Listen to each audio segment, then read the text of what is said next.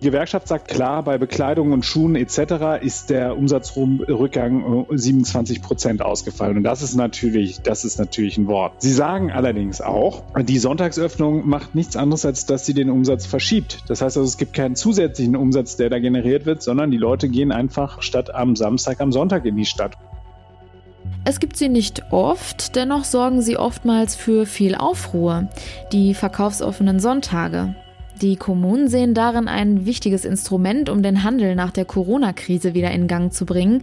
Kirchen und Gewerkschaften sind aber dagegen. Warum und was die Landesregierung dazu sagt, darüber sprechen wir heute hier im Podcast. Mein Name ist Julia Marchese, schön, dass ihr zuhört. Der Rheinische Post Aufwacher. Das Update am Nachmittag. Wir kennen sie alle, die verkaufsoffenen Sonntage. Ich freue mich ja immer, wenn es die gibt. Unter der Woche komme ich nämlich meistens gar nicht dazu, in die Stadt zu gehen. Klar, man kann viel online bestellen und auch an einem Samstag in die Stadt, aber irgendwie finde ich das zwischendurch ganz nett, auch mal hin und wieder an einem Sonntag in die Stadt zu gehen. Wie seht ihr das eigentlich? Eher dafür oder ist es total überflüssig, noch einen Sonntag zum Shoppen zu haben? Die Landesregierung in NRW hat zumindest weitere verkaufsoffene Sonntage vorgeschlagen. Am Oberverwaltungsgericht in Münster sind aber auch einige Klagen gegen die Pläne eingegangen. Helene Pawlitzki hat mit Max Plück aus der RP Landespolitik darüber gesprochen. Und auch wenn das Thema in Corona-Zeiten neue Brisanz hat, Helene, man hat das Gefühl, es wird schon sehr lange darüber gestritten. Genau, verkaufsoffene Sonntage, du hast es angesprochen. Das ist ja eine ewig währende Saga. Ein Streit, den ich schon sehr, sehr lange verfolgt habe in der Lokalredaktion Düsseldorf, den es aber nicht nur in Düsseldorf gibt, nämlich die Frage, wie oft sollten eigentlich Läden am Sonntag erlaubt sein zu öffnen? Kannst du noch mal kurz umreißen, wer dafür und wer dagegen ist? Die Seiten sind relativ klar. Wir haben auf der einen Seite natürlich die Händler und die Kommunen, die ein großes Interesse daran haben, dass die Läden auch an den Sonntagen öffnen und dass die Leute dann auch in die Innenstädte äh, strömen und viel Geld dalassen, viel Geld ausgeben. Das haben sie jetzt umso mehr, da ja jetzt die Corona-Krise uns heimsucht und die Geschäfte ja auch äh, über viele Wochen schließen mussten und das äh, haut natürlich ordentlich ins Kontor.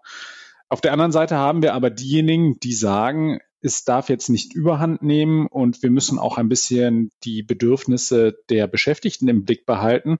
Da haben wir auf der einen Seite die Gewerkschaften und wir haben natürlich diejenigen, denen der Sonntag im wahrsten Sinne des Wortes heilig ist. Das sind die Kirchen und die haben da auch eine ganz klare Meinung dazu und möchten nicht dass äh, der Kommerz die Zeit, in der man dann möglicherweise in den Gottesdienst geht, über, überstrahlt.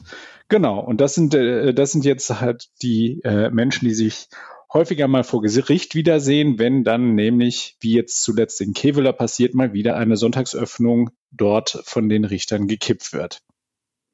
Genau, das müssen wir mal kurz erklären, wie das funktioniert. Also in der Regel, so kenne ich es zumindest aus Düsseldorf, ist das so, dass die Städte Termine erarbeiten. Das geht dann durch den Stadtrat, der genehmigt das dann. Und da gibt es ganz bestimmte Regeln. Also man kann nicht einfach sagen, hm, Lerum Labum, Löffelstiel, dieser und dieser und dieser und dieser Sonntag, sondern es muss einen Anlass dafür geben, dass es ein verkaufsoffener Sonntag ist. Jedenfalls war das bis vor Corona-Zeiten immer so. Genau. Und das ist auch immer noch so. Aber jetzt ist, ist natürlich das Drängen von äh, Kommunen und von Handel größer geworden ähm, weil die natürlich sagen, sie, sie brauchen das, um, äh, um mehr Umsatz zu machen. Verdi sagt, ähm, der Handel sei ähm, real im ersten Halbjahr um ein Prozent gestiegen. Sie sagen aber natürlich auch, das liegt in erster Linie an unseren Hamsterkäufen. Das heißt also, der Lebensmittelhandel hat vor allem profitiert. Das Klopapier. Genau, genau, genau. Die Gewerkschaft sagt aber auch, ähm, klar, bei Bekleidung und Schuhen etc. ist der Umsatzrückgang 27 Prozent ausgefallen. Und das ist natürlich, das ist natürlich ein Wort, ne? wenn dir fast ein Drittel deines Umsatzes wegbricht. Ja. Ähm, Sie sagen allerdings auch, die Sonntagsöffnung macht nichts anderes, als dass sie den Umsatz verschiebt. Das heißt also, es gibt keinen zusätzlichen Umsatz, der da generiert wird, sondern die Leute gehen einfach, ähm, gehen dann einfach statt am Samstag am Sonntag in die Stadt, um dort das Geld mhm. auszugeben. Äh, denn so argumentiert Verdi, äh, die Menschen haben nicht mehr Geld in der Tasche. Das sieht der HDE natürlich anders. Er sagte halt eben, wenn, wenn wir dieses Event haben, dann werden die Leute möglicherweise auch zum Shoppen animiert.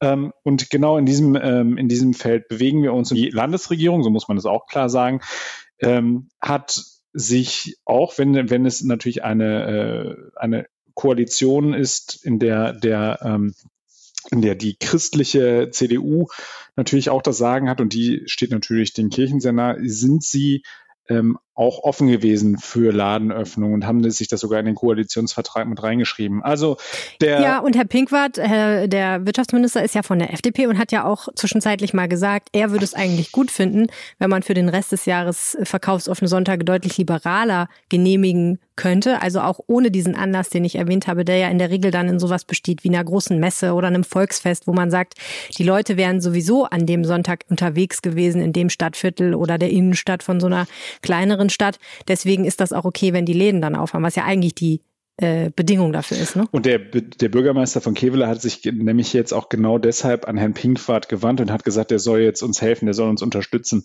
Also es ist ganz klar, was sich aus all dem ableiten lässt. Man braucht da Rechtsklarheit, damit äh, nicht die Gewerkschaften und die Kirchen ähm, das derart einfach kippen können, wenn man denn sagt, man möchte halt eben etwas für den Handel tun. In die Debatte hat sich auch der Städtetag NRW eingeschaltet in Person des Geschäftsführers Helmut Dedi. Und der hat mir gesagt, es sei jetzt wirklich am besten, wenn alle beteiligten Akteure vor Ort kooperierten, also die Gewerkschaften, die Kirchen und die Handelsverbände. Er sagt, nur dann können Sonn- und Feiertagsöffnungen auch rechtlich Bestand haben. Das fand ich eigentlich äh, nachvollziehbar. Und er sagt, die Städte sollen wieder zu so einem solchen Einvernehmen kommen und äh, zu konkreten Lösungen. Und dafür wünscht sich der Städtetag NRW vom Land einen runden Tisch mit allen Beteiligten. Da bin ich jetzt gespannt, ob sich das Land darauf einlässt. Das Problem ist ja, dass diese Klagen immer so funktionieren, korrigiere mich, wenn ich da falsch liege, dass Verdi dann sagt, der Anlass, wegen dem dieser verkaufsoffene Sonntag angesetzt ist, der ist nicht groß genug, also so ist das in Düsseldorf oft genau. gewesen, er ist nicht groß genug, dass die Leute wirklich in die Innenstadt kommen. Also wenn, keine Ahnung, die Messe Beauty ist oder Hair oder so, gibt's, das sind so zwei Messen, da wurden verkaufsoffene Sonntage verboten, dann ist das, dann reicht das gar nicht aus, um zu sagen, hier ist sowieso Volksfeststimmung, da kommen alle Leute, da können wir eigentlich auch die Läden aufmachen. Ähm, was ich aber noch nicht ganz verstanden habe, ist, das sind ja Gerichtsentscheidungen, ne? Da kann ja Herr Pinkwart jetzt auch nicht per Handstreich sagen, die Gerichte sollen das mal schön anders entscheiden. Was, was hat er eigentlich für Möglichkeiten? Das Ministerium hat ja schon versucht, was zu tun. Sie haben äh, per Verordnung vier zusätzliche äh, verkaufsoffene Sonnen- und Feiertage äh, für die zweite Jahreshälfte erlaubt. Ähm, interessanterweise haben die Kirchen das auch mitgetragen. Sowohl die äh, evangelische als auch die katholische Kirche wollen sich dem nicht entgegenstellen. Das heißt, es ist vor allem die Gewerkschaft Verdi, die sich daran reibt und ähm, die vor allem auch dagegen klagt. Und dann ist es jetzt tatsächlich dazu gekommen, dass das Oberverwaltungsgericht NRW ähm, nicht diese begrenzten Ausnahmen ähm, argumentativ nachvollziehen konnte. Und da sagt das Ministerium, sie prüfen jetzt die Begründung der Beschlüsse und äh, sie prüfen auch weitere Handlungsoptionen, um den Einzelhandel zu stärken und gefährdete Arbeitsplätze zu sichern. Da muss man mal schauen, was das dann am Ende sein wird. Ähm, ich fand interessant, was der Sprecher auch noch gesagt hatte. Er hat gesagt, ähm, als ich danach gefragt hatte, ob nicht solche Einkaufsevents möglicherweise auch das Infektionsrisiko erhöhen könnte. Da hat er gesagt, nein, aus Sicht des Ministeriums können sonn- oder feiertägliche Ladenöffnungen sogar zu einer Entzerrung des Verkaufsverhaltens führen. Das heißt also, dass es dann einfacher äh, sei, die Hygienevorschriften ähm, einzuhalten und das könne tatsächlich auch sogar zu einer Verringerung der Ansteckungsgefahr führen. Das klingt jetzt so ein bisschen so, als hätte das Ministerium durchaus auf dem Schirm, dass das Thema irgendwie wichtig ist, aber noch keine konkrete Lösung parat.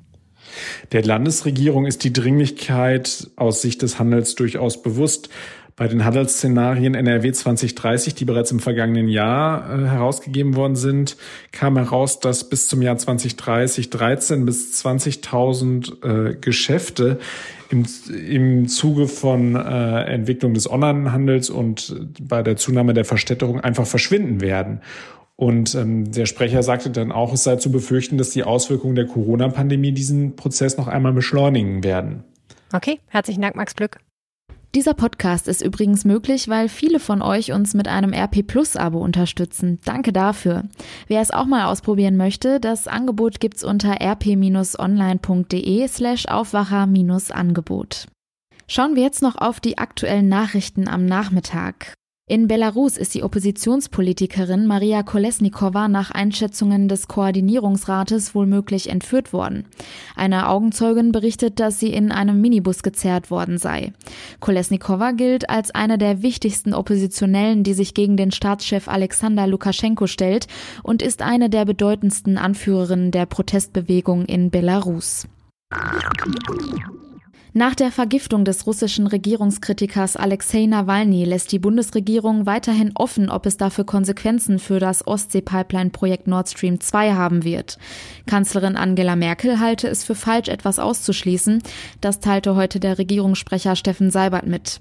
Die Pipeline Nord Stream 2 wird durch die Ostsee gebaut und soll Erdgas von Russland nach Deutschland transportieren. Nach den Belästigungs- und Mobbingsvorwürfen bei der Düsseldorfer Feuerwehr drohen nun drei Feuerwehrmännern disziplinarrechtliche Konsequenzen. Einer sei bereits wegen des Verdachts der sexuellen Belästigung freigestellt, teilte Feuerwehr und Stadtverwaltung heute mit. Zudem sollen in einer internen Chatgruppe von rund 50 Feuerwehrmitarbeitern rassistische Äußerungen gepostet worden sein. Nachdem eine Beamtin gegenüber den zuständigen Stellen in der Stadtverwaltung die Delikte geschildert habe, habe das zuständige Amt umgehend reagiert. Das betonte der Stadtsprecher Mark Herringer. In Krefeld vermeldet die Stadt 19 Corona-Neuinfektionen. Das ist ein ungewöhnlich starker Anstieg der Infektionszahlen. Außerdem hat das Gesundheitsamt weitere Fälle in Gemeinschaftseinrichtungen vermeldet. An der Maria Montessori Grundschule müssen 130 Kinder zu Hause bleiben, nachdem am vergangenen Dienstag ein infiziertes Kind in der Schule war. Grund dafür sei die Jahrgangsmischung der Schüler. Für morgen ist ein Test für die gesamte Schülerschaft geplant. Nach dem Tod von fünf Kindern werden in Solingen nach Angaben der Stadt zwei Schulen unter anderem vom Schulpsychologen unterstützt. Die seelischen Auswirkungen der Mitschüler, Lehrer und Freunde der Kinder seien derzeit noch nicht abzuschätzen. Das teilte ein Sprecher der Stadt mit. Am vergangenen Donnerstag hatte die Polizei fünf Geschwister im Alter zwischen eins und acht Jahren tot in ihren Kinderbetten in einer Wohnung in Solingen gefunden. Gegen die tatverdächtige Mutter wurde ein Haftbefehl wegen Mordverdacht erlassen. In Köln haben Zivilpolizisten eine Schülerin festgenommen, die kurz zuvor ein Auto angezündet haben soll. Bereits am Vormittag sind im Stadtteil Nippes vier weitere Autos angezündet worden. Die Polizei prüft nun, ob die 16-Jährige auch für diese Taten verantwortlich ist. Und das war euer News Update am Nachmittag. Wenn ihr uns etwas sagen möchtet, schreibt uns an aufwacher.rp-online.de.